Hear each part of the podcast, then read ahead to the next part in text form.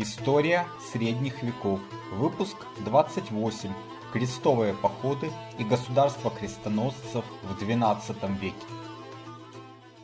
Добрый день. Меня зовут Валентин Хохлов, и мы продолжаем цикл передач об истории средних веков.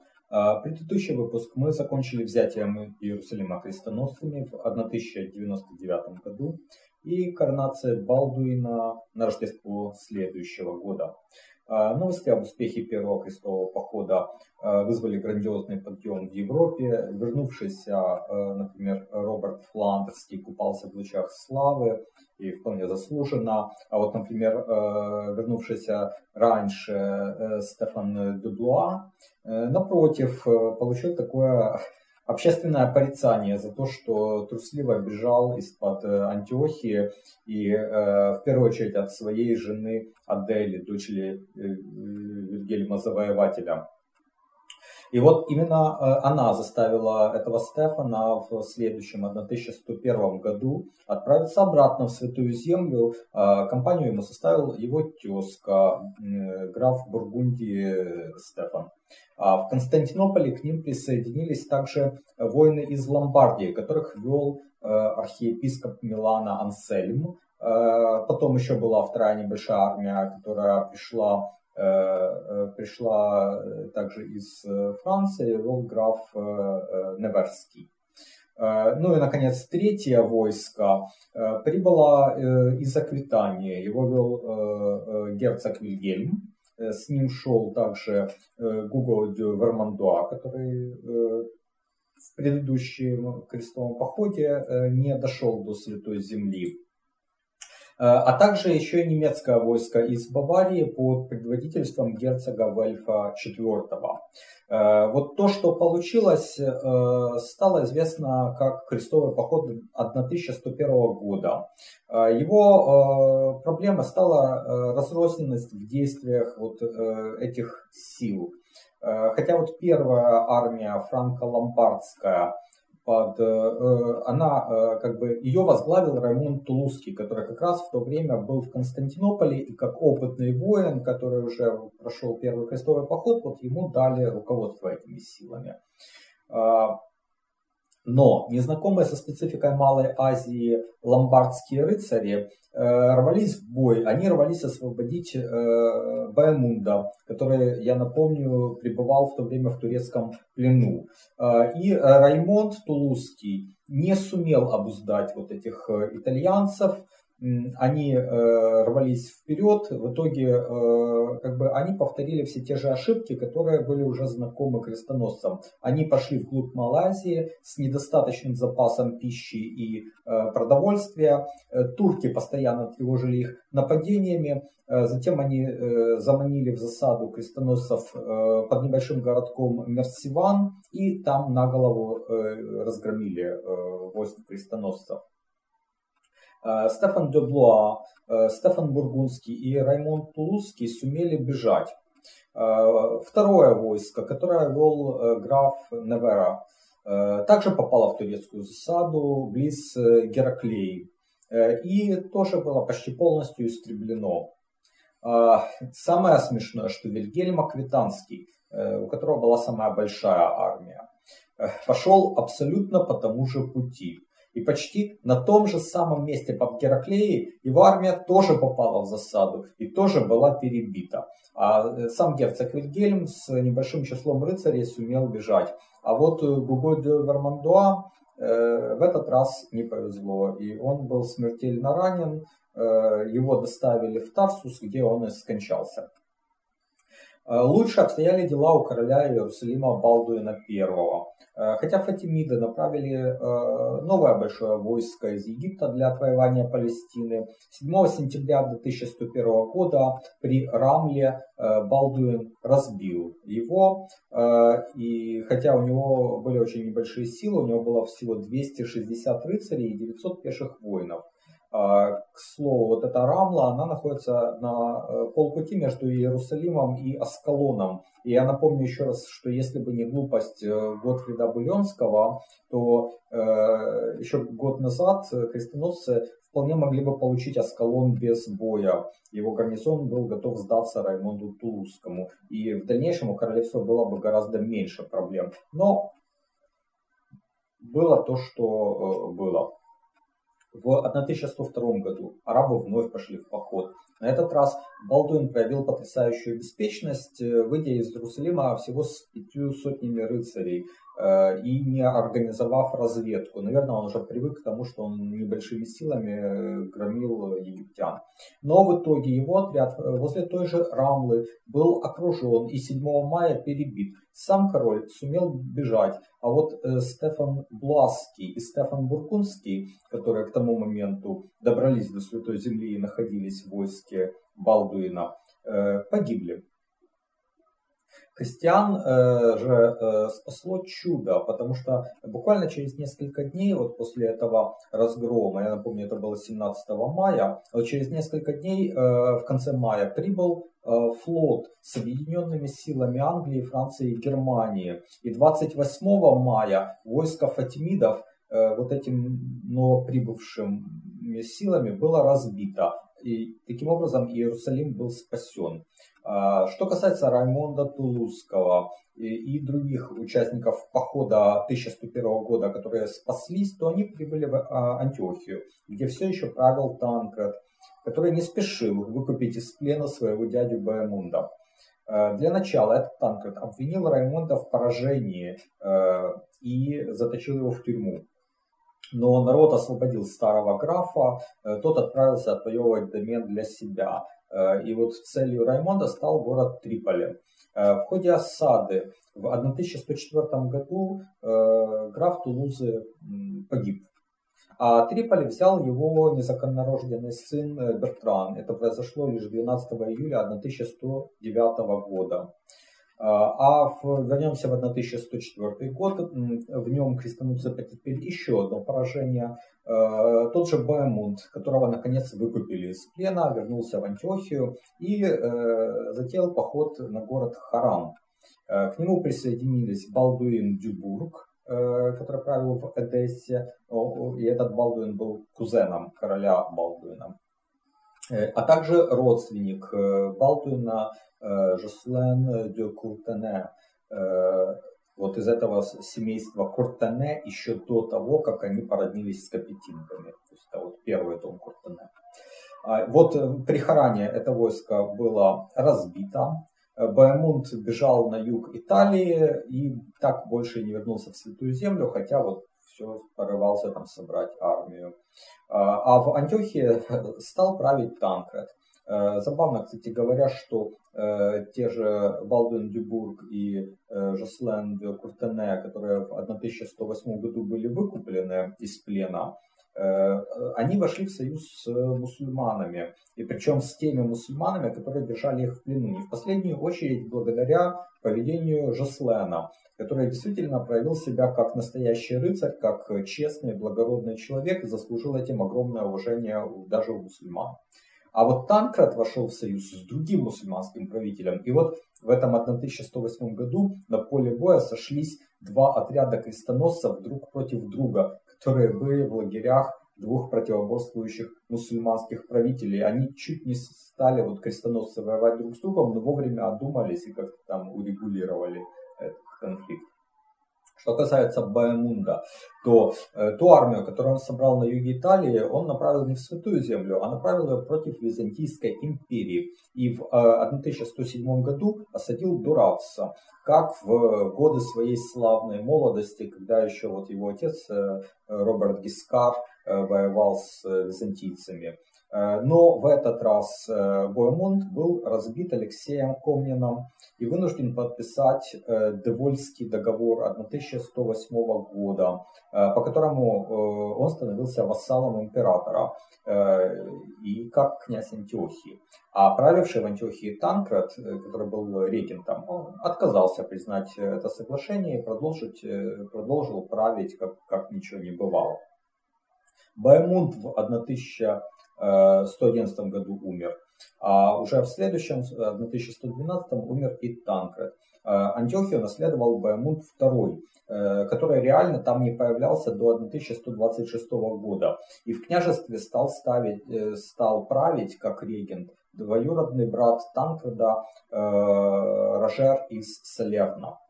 Э, что касается короля Балдуина, то э, он в 1113 году женился на э, Аделаиде, вдове великого графа Сицилии Рожера. Ну, мы об этом уже говорили, это печальная история, потому что Балдуин поступил крайне некрасиво, он забрал приданное своей жены, использовал для того, чтобы поправить свое материальное благосостояние, а Аделаиду в 1117 году выгнал а из-за этого сын Аделаиды э, Рожер II, э, ну, крайне холодно с тех пор относился к крестоносцам. Значит, в 1118 году король Балдуин решил перейти в очередное наступление на фатимидский халифат. Начал поход в Египет и в ходе этого похода 2 апреля умер.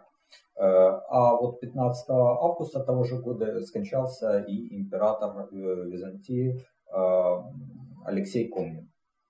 Наследником Балдуина формально являлся старший брат их с Готфридом Эстаж де Булон, но он оставался в Европе, и тогда знать предложила корону Иерусалима Балдуину Дюбург, который правил в Одессе и был кузеном покойного короля Значит, новым графом Одессы после этого стал Жуслен э, де Куртене. Значит, в том же 1118 году произошло еще одно важное событие. В Иерусалиме был основан орден тамплиеров, э, названный так по э, месту расположения их штаб-квартиры, храму Соломона. Вот. Ну, на месте его тогда была сооружена, кстати, мечеть Алякса, но все равно это как вот рыцари храма были. Э, ну, до начала крестовых походов э, уже существовал э, орден госпитальеров, цель которого заключалась в помощи паломникам в святую землю. Значит, у тамплиеров же был несколько иной фокус. Это был военный орден, хотя и с монашеским уставом. Рыцари-тамплиеры не могли отступать, если только враг не превышал их в соотношении 3 к 1. Э, также орден не выкупал взятых в плен членов. И на деле это означало, что тамплиеры сражались э, до последнего, поскольку их э, в плен брать не было смысла. То есть, ну, как бы их никто не выкупал, поэтому их убивали, а брали в плен. Значит, в следующем, это 1119 году, правитель Антиохии Рожер совершил глупость. Он попытался совершить рейд против турок, но у него было недостаточно сил, его отряд был окружен, полностью уничтожен. 28 июня на месте, которое после этого стало называться Кровавым полем. Значит, граф Эдес, Жослен, Декуртене в 1122 году попался также на военную хитрость э, турок, э, которые выманили его из города и захватили в плен. Э, его друг, король Балдуин II, направился выручать Жуслена и тоже попал в плен. И вот уже за короля пришлось заплатить большой выкуп. Впрочем, в 1125 году он отыгрался. Дело в том, что эмир Масула или Бурсуки во главе сильной армии двинулся на Иерусалимское королевство – но в битве при Азазе был полностью разбит. Там пало где-то 2000 турок и всего 24 крестоносца. И э, крестоносцы захватили э, очень богатую добычу. Вот в частности из этой добычи и выплачивался выкуп за Балдуина II. И обратите внимание, какая любопытная деталь. Короля отпустили, э, а выкуп выплачивался как бы в рассрочку. То есть э, его под честное слово, можно сказать, отпустили. А в 1126 году в Антиохию наконец-то прибыл Баймунд II, и на самом деле это имело довольно негативные последствия. Он начал конфликтовать с графом Эдессы Жусленом. Э, их враждой воспользовался новый лидер мусульман э, в регионе Имад Ад-Дин Занги, вот, который в будущем принесет довольно много вреда крестоносцам. Хотя король Балдуин как-то примирил Баймунда и Жуслана, и тогда вот неугомонный князь Антиохий решил обратиться на север, вспомнив, что его отец когда-то захватывал города в Киликии, Э, вот, э, Тарсус, например, и Мамистру. А к тому времени в Кирикии существовало уже армянское э, государство. И вот в феврале 1130 года Баймунд II пошел в поход на армян, а те объединились с турками. И э, Баймунд э, попал в засаду с небольшим отрядом и был убит. Он был женат на младшей дочери короля Балдуина II Алисе.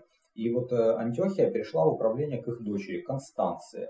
А старшая дочь короля э, Мелисанда в мае 1129 года вышла замуж за графа Анжу Фулька V. Мы об этом уже говорили. Вот этот э, граф Анжу, э, тот самый, который был отцом Жефруа Плантагенета. Э, то есть мы в выпусках об истории Франции упоминали об этом династии.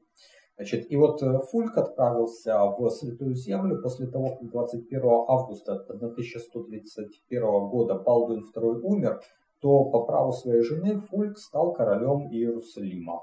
Э, кстати говоря, в том же 1131 году умер и старинный друг э, Балдуина, граф Эдессы Жуслен де Кутене. А, король Фулик в Святой Земле авторитетом особо не пользовался, в отличие от своих предшественников, которые все-таки там воевали все время.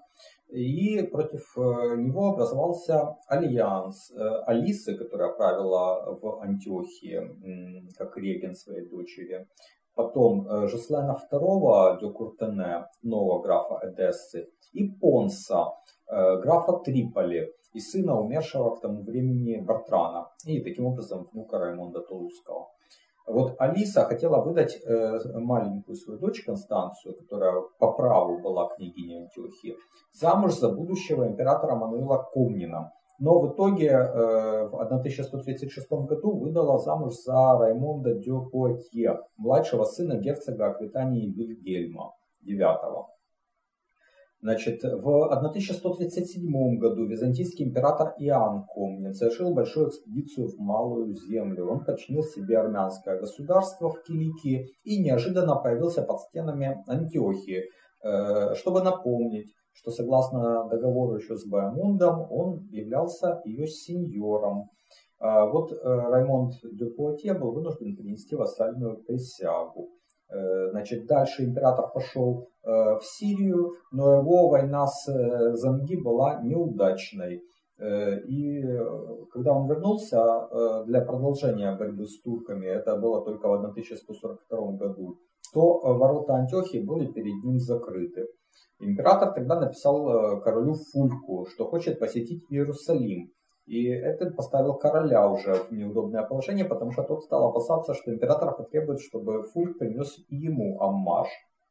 Но э, крестоносцам несколько тут повезло. Дело в том, что 8 апреля 1143 года, э, охотясь вследствие несчастного случая, Иоанн Комнин умер. Ему наследовал вот как раз тот Мануил, э, которого когда-то хотели, э, за которого когда-то хотели выдать замуж Констанцию, о чем я говорил выше. В том же году, э, в 1143, 7 ноября, из-за несчастного случая и также на охоте погиб сам Фульк. А новым королем стал его малолетний сын Балдуин III, регеншей э, его мать э, Мелисанда.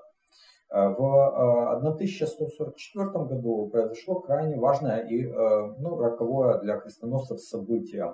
Занги, о котором уже упоминалось, вот этот лидер мусульман взял Эдессу.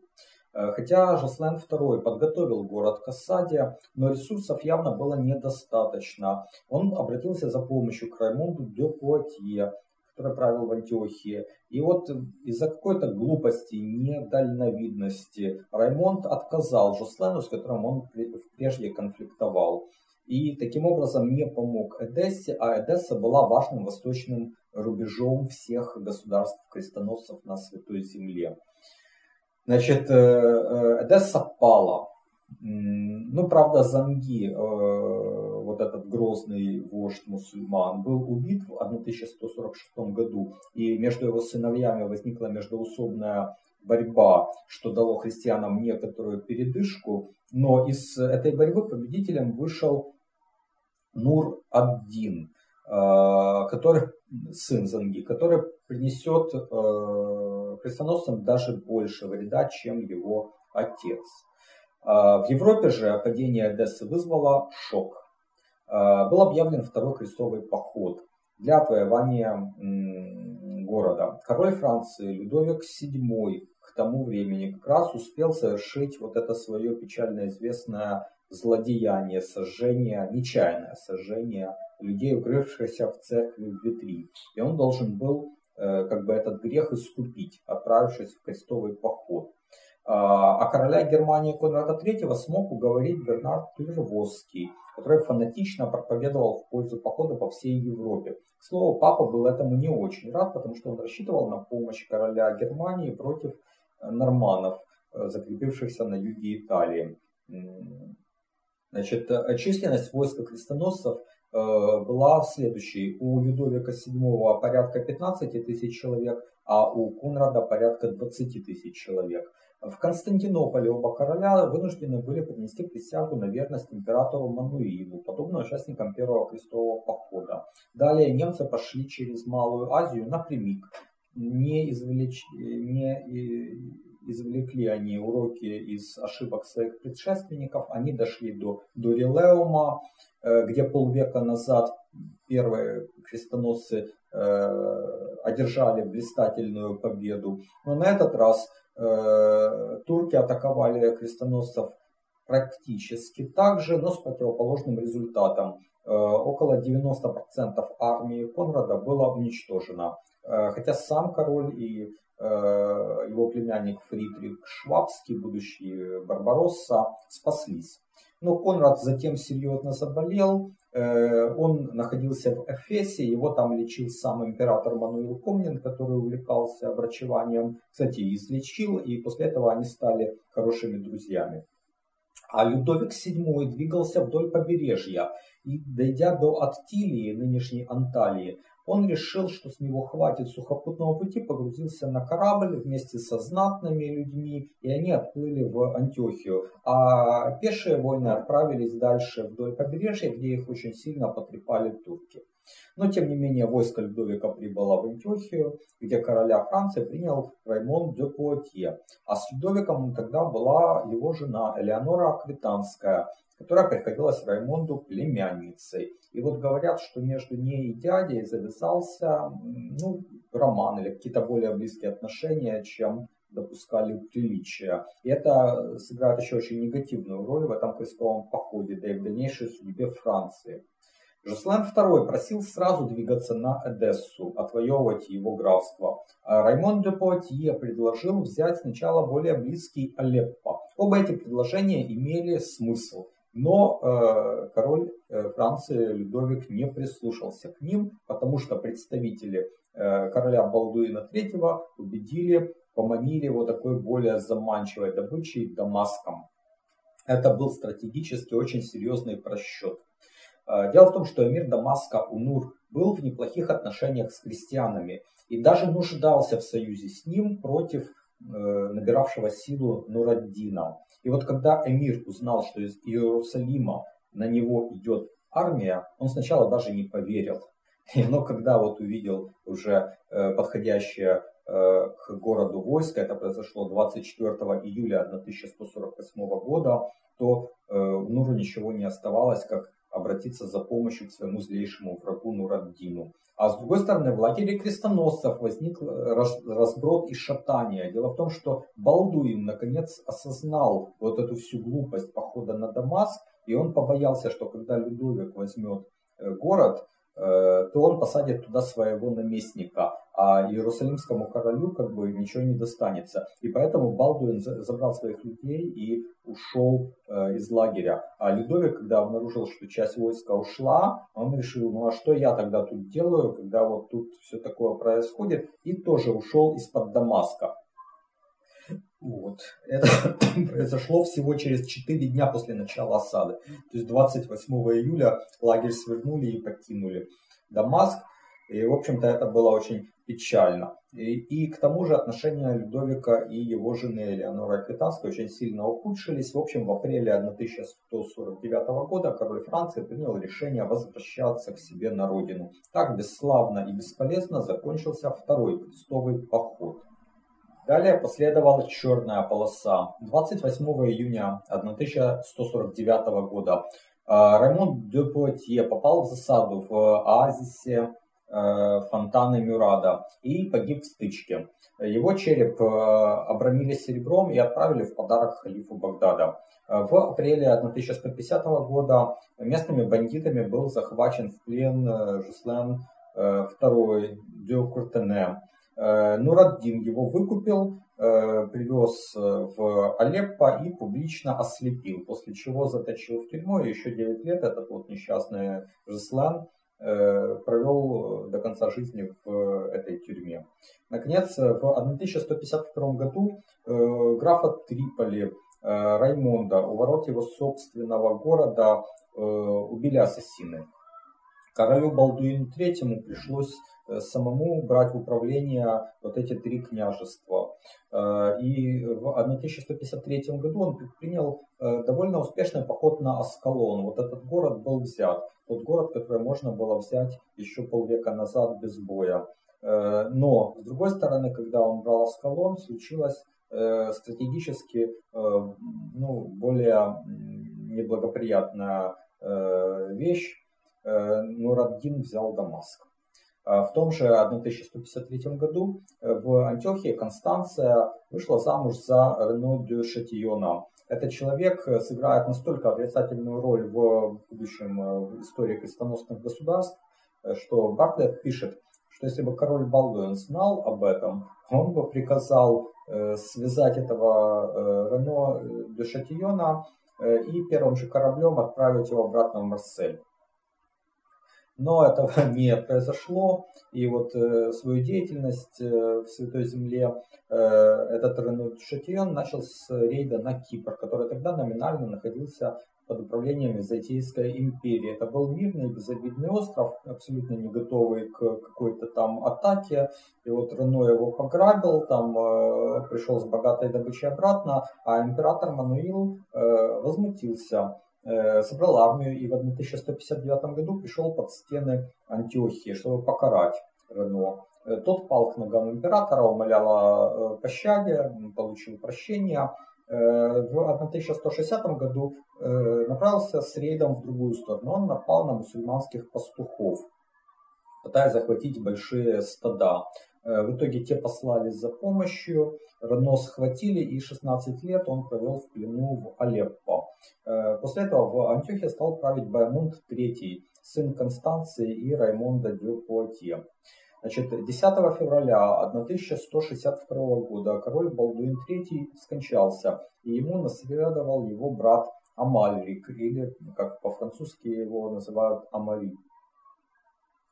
Э, у него не было обаяния старшего брата, но это был очень умный и э, внешне привлекательный человек, Э, стратегическим направлением короля Амалика стал Египет, где династия Фатимидов крайне ослабела. И в 1163 году король предпринял туда поход, но выбрал неудачное время. Дело в том, что там был разлив Нила, и армия просто не могла пройти, была вынуждена повернуть обратно. Что, кстати, весьма было своевременно, потому что, услышав об уходе короля, Э, Нураддин осадил крепость э, Крак, э, видимо, имеется в виду Крак де Шевалье.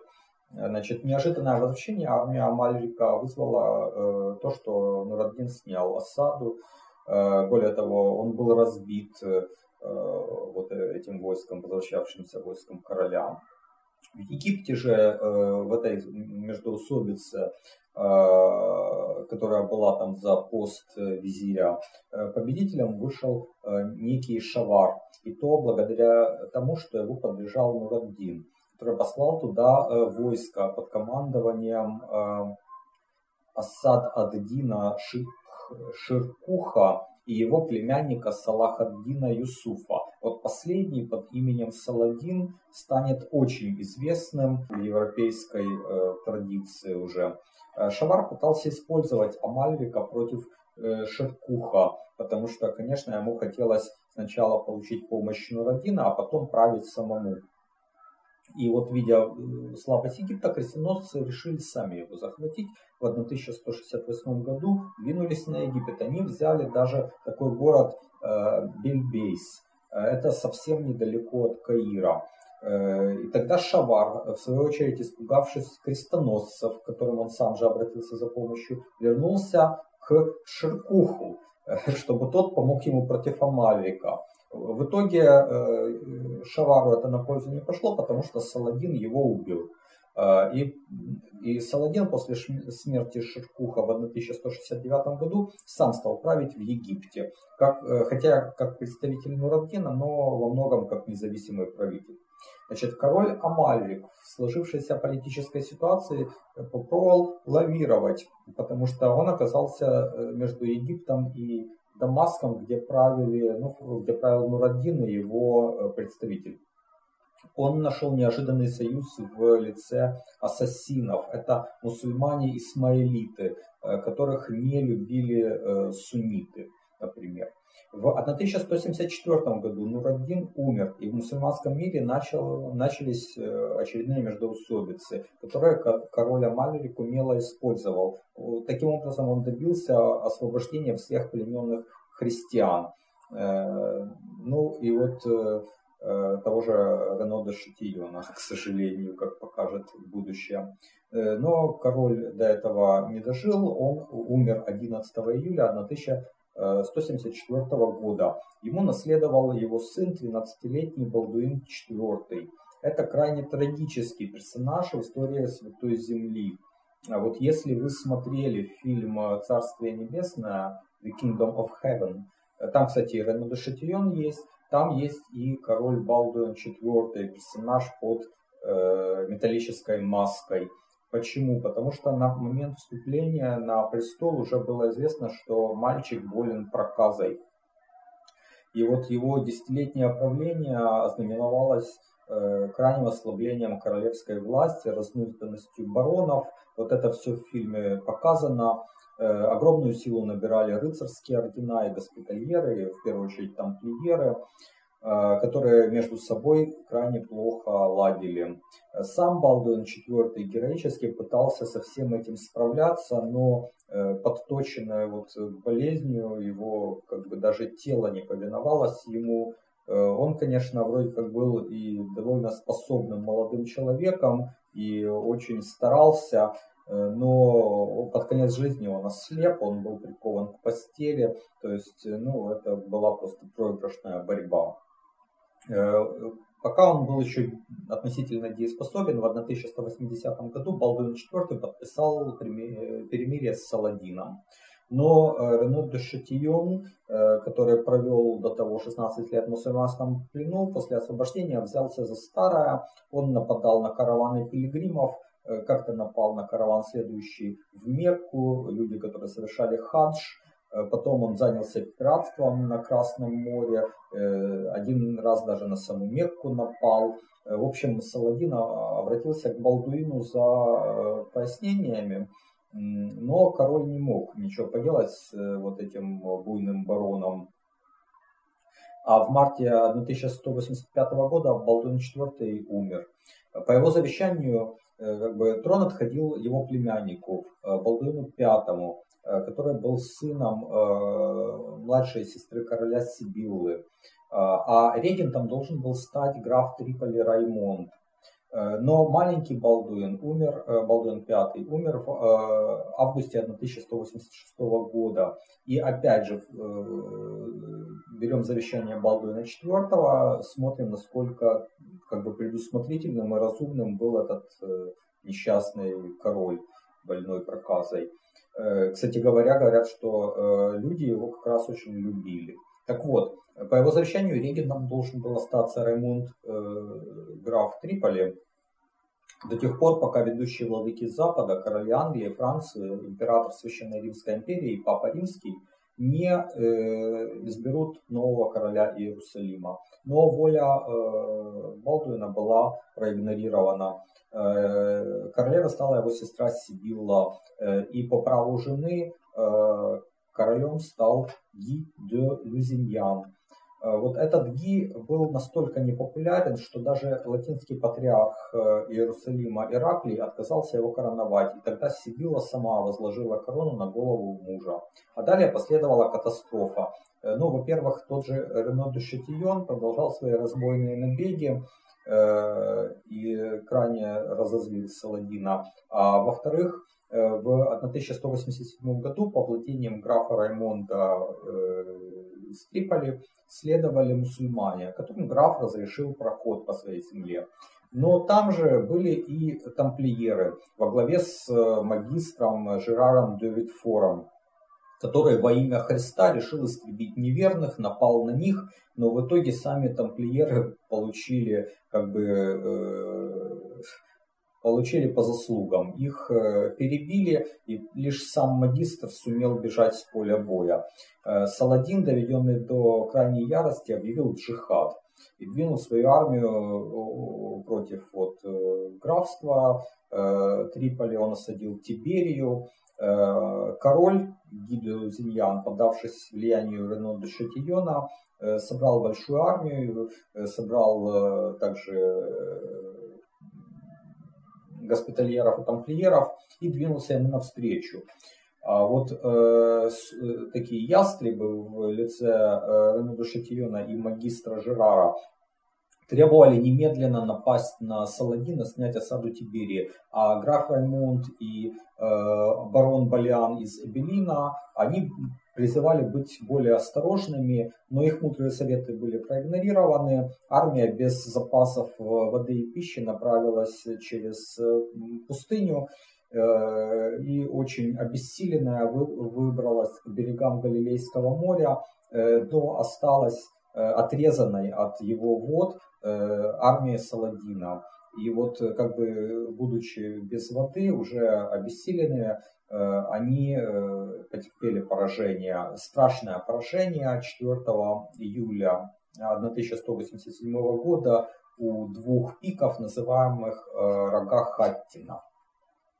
Значит, король э, Гиду магистр Жерар де Летфор, Рено де Шатион попали в плен. Причем с королем Саладин обошелся милостливо, он даже предложил ему чашу, чтобы напиться Э, чтобы тот напился воды. Когда Ги э, эту чашу хотел передать Рено де Шутильону, Саладин выбил ее из рук, потому что это как бы законы гостеприимства.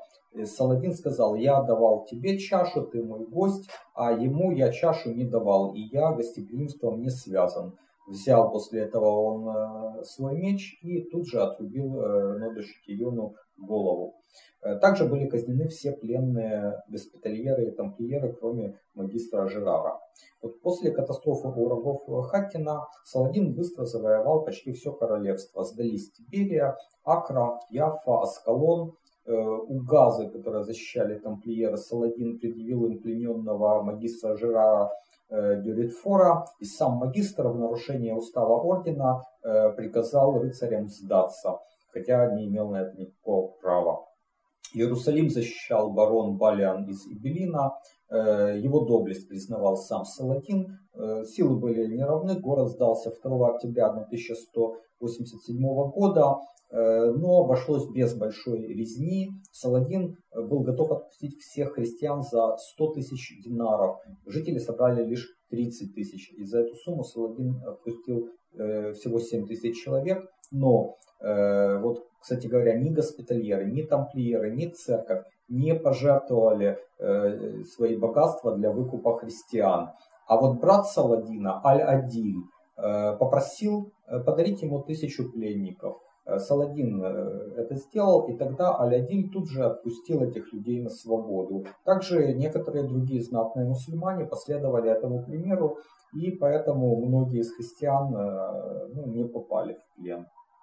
Часть э, их Саладин подарил тому же Балиану и патриарху Ираклию.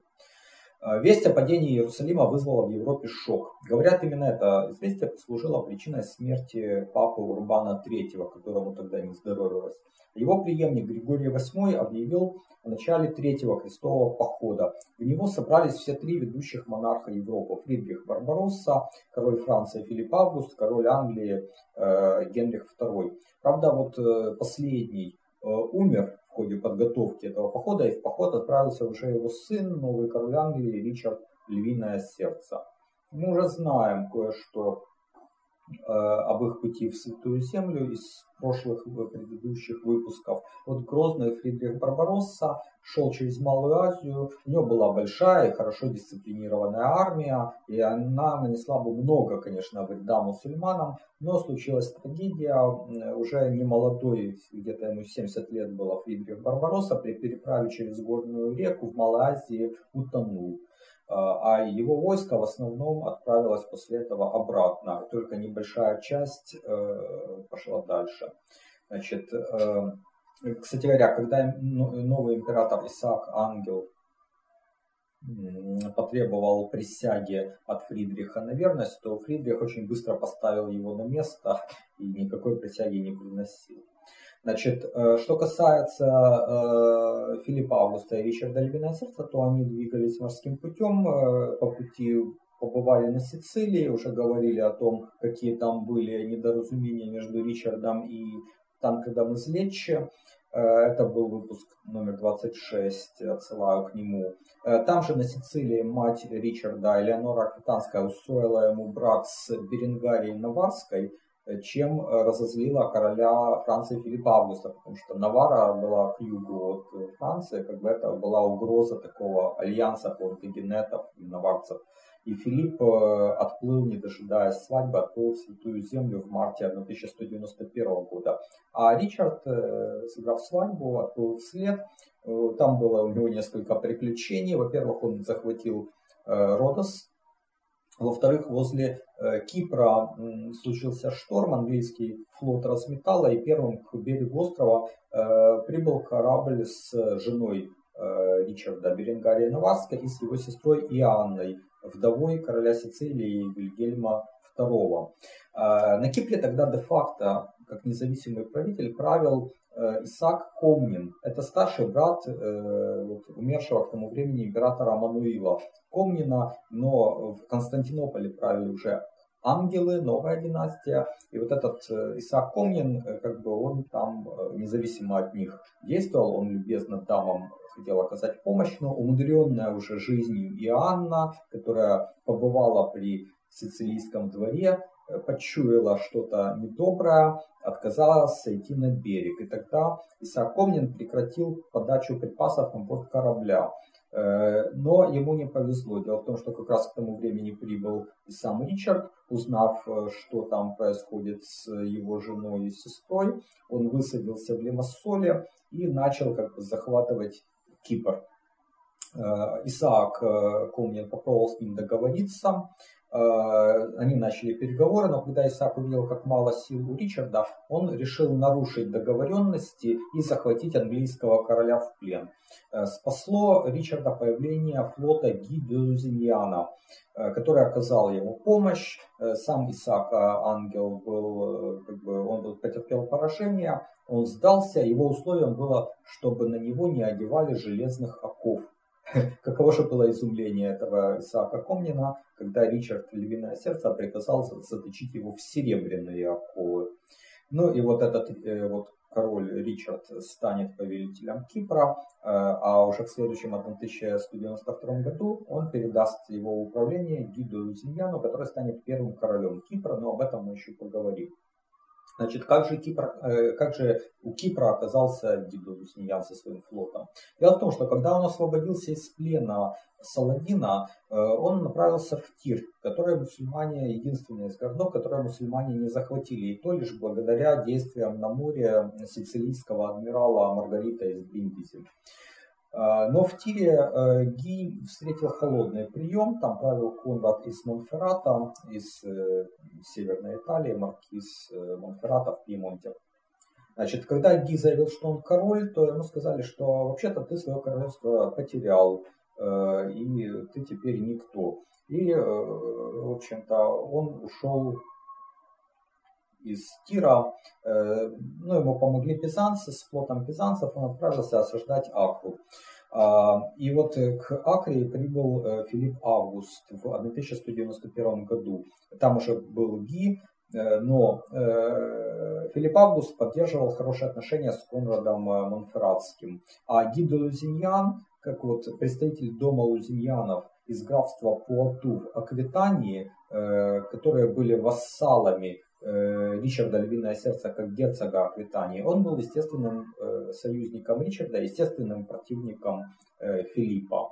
И как бы ему пришлось убраться из-под Акры, и поэтому он оказался в нужное время Э, на Кипре. Э, наконец, Ричард с Ги тоже прибыли под Акру, высадились там. Англичане и французы не очень ладили между собой, но все-таки э, но все-таки они Акру взяли. Вообще их эти все взаимоотношения сложные начались, как вот я уже говорил еще на Сицилии, с поведения Ричарда, далее с его брака с Беренгарией, потом то, что Ричард захватил весь Кипр, хотя по условиям Э, как бы, которая, договоренности, которая была на момент старта Третьего крестового похода, вся добыча должна была делиться пополам между англичанами и французами, но Филиппу Августу на Кипре ничего не досталось. Ну и, наконец, вот то, о чем я говорил, два противоборствующих союза, Конрад и Монферрат, Э, знакомый, добрый знакомый короля Филиппа Августа и Гиди Лузиньян из дома Лузиньянов, вассалов э, Ричарда Львиное Сердце.